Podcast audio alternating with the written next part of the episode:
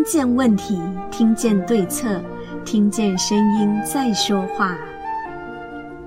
Hello，我是玉芬，今天你过得好吗？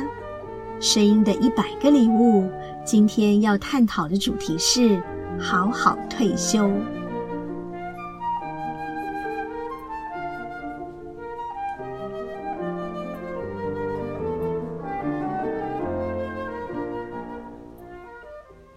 的一生会经历几个阶段，在婴幼儿时期要好好吃饭，好好长大；求学时期要好好读书，好好学习；到了就业时期要好好工作，好好赚钱；而辛苦了大半辈子，最后当然得要好好退休，好好变老了。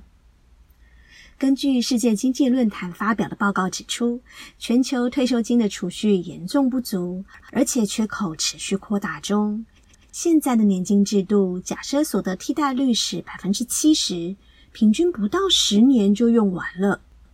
目前国人退休年龄为六十五岁，离平均寿命的八十岁还有十五年的退休生活。不仅如此啊，通货膨胀这个金钱杀手也需要涵盖在退休金准备的考量中。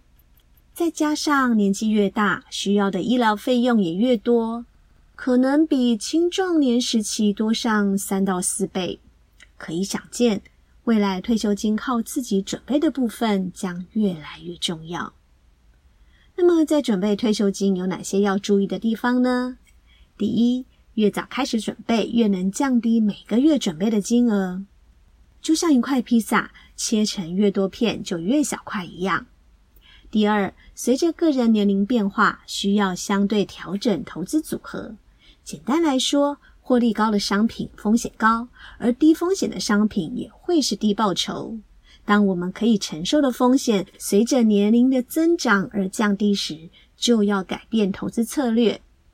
第三，采取长期投资，才能享受时间复利所发挥的效益。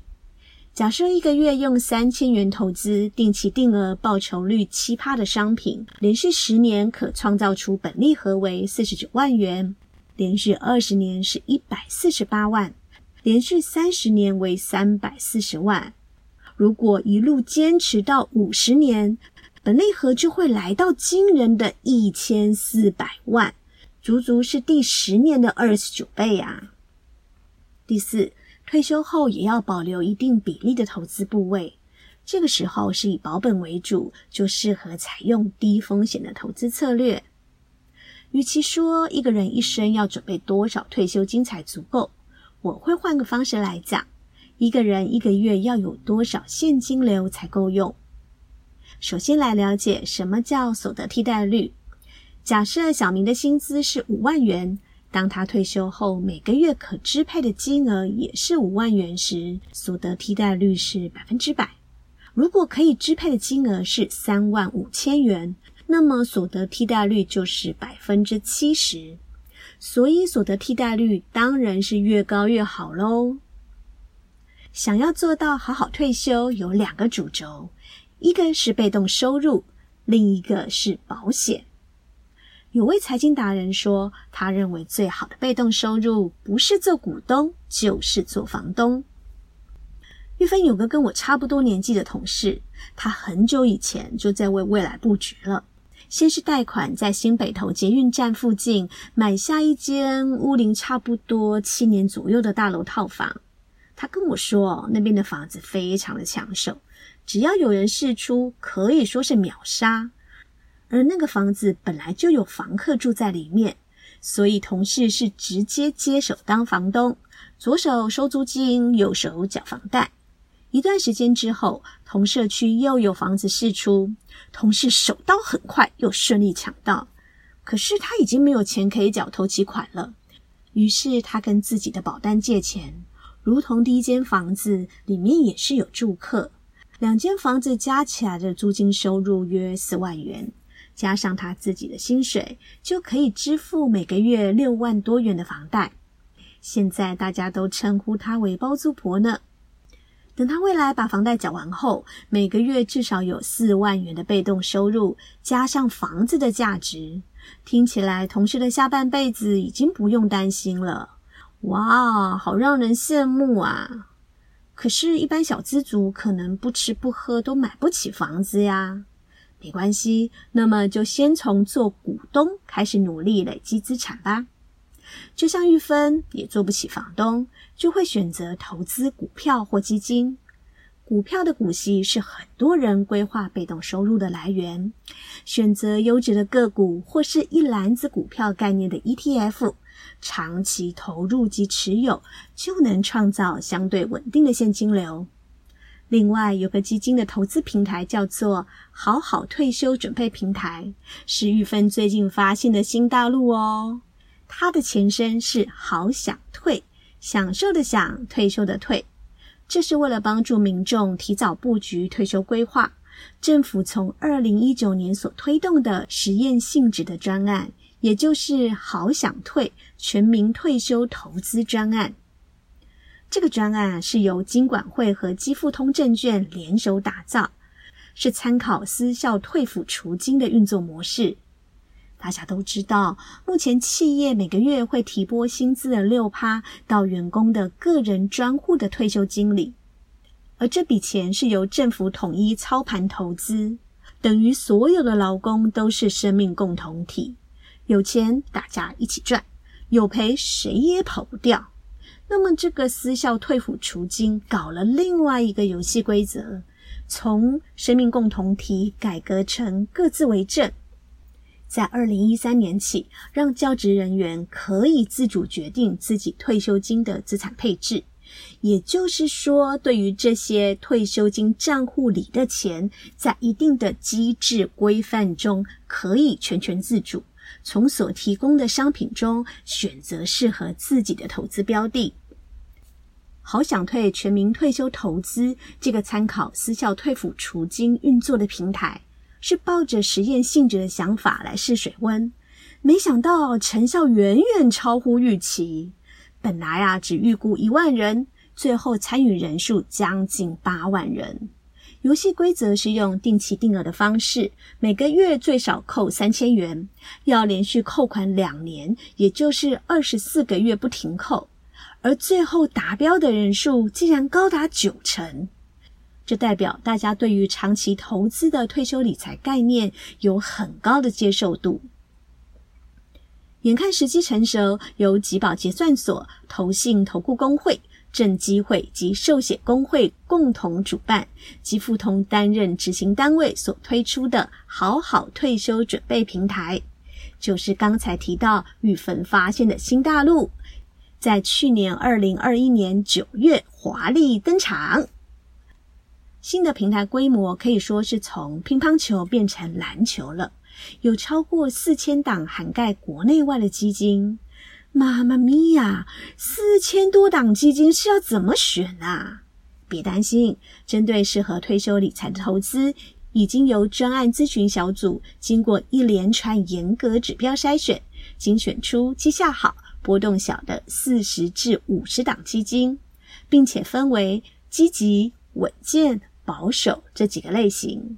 心脏大一点的人选择积极型，心脏小颗的人就适合保守型，让大家都可以安心做退休规划。为了鼓励大家及早理财，好好退休准备平台的各项费用都比较便宜，门槛也低，一个月三千元就可以投资。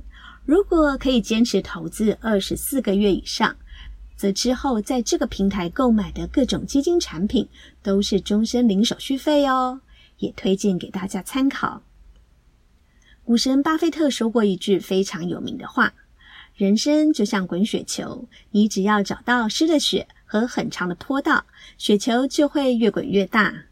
雪球指的是投资成果，找到够长的坡道，也就是时间。”坡道要长，除了活久一点，就是早点开始投资。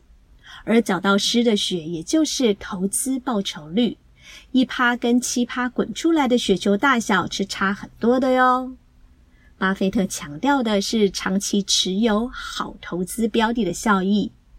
我们都是凡人，很难追求股神的高获利，但选择适合且优质的投资标的，就能发挥投资效益。好好退休的第二个主轴是保险。保险最主要的意义是用来转嫁风险，转嫁风险，转嫁风险。因为很重要，所以说三次，也就是降低你未来发生负担不起的损失几率，确保你在累积退休资产过程中，不会因为一些可被转嫁的风险影响，而必须从自己账户中拿钱出来渡过难关。以卫福部统计来推估，台湾人平均一年会花四万元的医疗支出。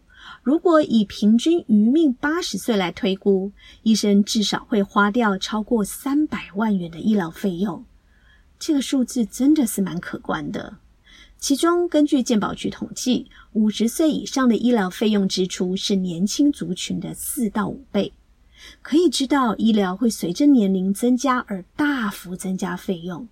所以我们在年轻时就要把保险做好安排，一定要把将来有可能让我们的资产减损很大一部分的医疗给规划好。玉芬买保险也二十年了，老实说，我一直对保险一知半解，保险业务员怎么建议我就怎么买，因为我也搞不太懂，所以也没什么判断能力，反正就是有保有心安。但最近我学到一个观念，非常的认同，也分享给大家。这个观念是让保险是保险，储蓄是储蓄，投资是投资。保险、储蓄、投资在不同的时间轴里有各自不同的功能。长时间的目标靠投资，短时间用储蓄，没时间的风险靠保险。什么意思呢？如果你有大把时间，例如十年、二十年，一定要善用资产配置，把钱拿去做投资，因为长期下来，当中的市场风险可以被时间米平。要是只有三年、五年的短时间，那最好的方式就是存下来，不需要到市场冒险。如果要解决没足够时间准备的财务需求，那才是仰赖保险。有一本关于保险的书，叫做《钱难赚，保险别乱买》。这本书当中，作者建议保险的七大真理是：一、没钱更需要投保，因为没钱表示没有承担风险的能力。无论是死亡、生病、残废、年老，任何一项风险上升，都可能让全家陷入难关。二、花小钱买大保障，用最少的预算投保。想要买到最经济实惠的保险，要秉持只买低保费、高保障的险种，以及把保费当成消耗品，不要想拿回来的原则。毕竟羊毛出在羊身上，能保一辈子，像吃到饱的终身型保单，或者是还本型的保险，费用也会相对昂贵。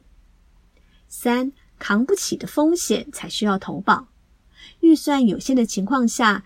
应该先补可能造成财务重大损失的风险缺口，也就是保大不保小。比如说，家里负责赚钱养家的爸爸和求学阶段的孩子，哪一个发生意外会因为中断家庭收入而造成财务危机，就是首先投保的对象。四，保近不保远，短期就可能发生的风险先投保。很多保户会希望保单的保障时间能从摇篮到坟墓，但保障时间越长，代价也就越高。人生责任是具有阶段性的，跟保障的需求成正比。好比在三明治时期，上有父母要奉养，下有小孩要抚养，保障自然得要足够。等到小孩长大独立，卸下经济重担后，就不需要再有同等的保障。因此，若要用少预算买到大保障，应该优先于短期就可能发生的风险。在这个前提下，定期险及短年期的险种是相对适合的。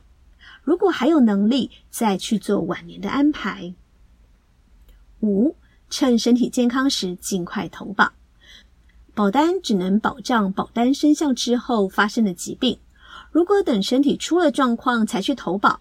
保险公司只要调阅了过去的就医记录，证明是既往症，也就是以前就有的症状，保费就会白缴了。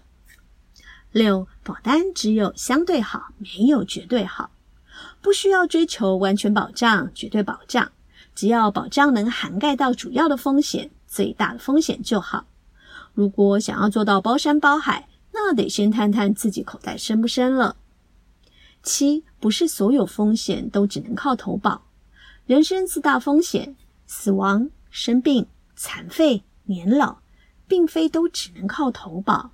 比如说，老年风险、长寿风险，有长达数十年的时间可以因应，可以靠储蓄、投资，有纪律性的慢慢增加资产、存老本，这样也让现金流量相对提高。但是如果配置很多钱在买保险上面，不但减少现金流，也影响到后面的投资理财。作者提到，保险是防护罩，但永远有破洞在。买保险固然有安全感，但安全感不等于安全。保险最大的帮助就是能用最低的成本建立范围最大的防护。但意外的种类发生情境真的无限多。有限的预算下，保险的防护一定永远有漏网之鱼，就像有破洞的防护罩。而真正完美的防护罩不是保险，是创造足够的被动收入。